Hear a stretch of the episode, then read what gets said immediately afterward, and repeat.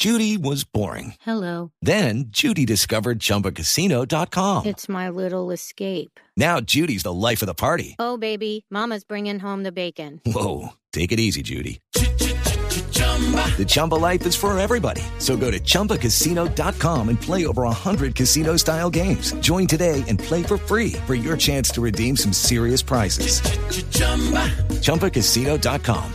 No purchase necessary. Void where prohibited by law. 18 plus terms and conditions apply. See website for details. 8 de la noche, 26 minutos en Blue Radio. La confianza de los industriales en Colombia se deterioró en mayo y su índice cayó 4,3 puntos comparado frente al mismo mes del año pasado, por lo que se ubicó en menos 2,4%. Este índice que se desprende de la encuesta de opinión empresarial de Desarrollo indica que el volumen actual de pedidos, el nivel de existencias y las expectativas de producción para los próximos meses son menores a las que se registraron en mayo de 2012.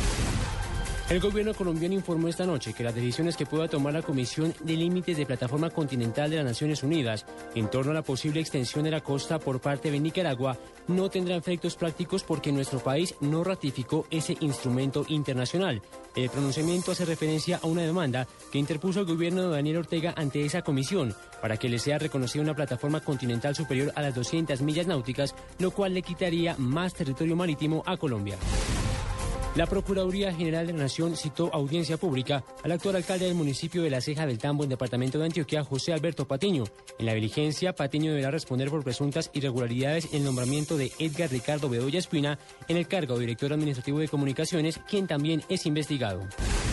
La Fiscalía General de la Nación solicitó ante el Tribunal Superior de Barranquilla la exclusión de Marco Tulio Pérez Guzmán, alias El Oso, segundo comandante del Frente Canal del Dique del programa de Justicia y Paz, tras determinar que él incumplió los compromisos de dicho programa, pues faltó la verdad en lo que tiene que ver con delitos de violencia sexual perpetrados en el corregimiento Libertad, del municipio de San Onofre, departamento de Sucre.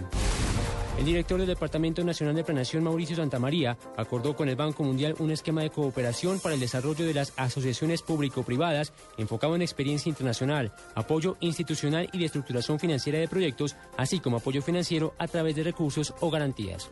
8 de la noche, 28 minutos. Ya viene la nube en Blue Radio.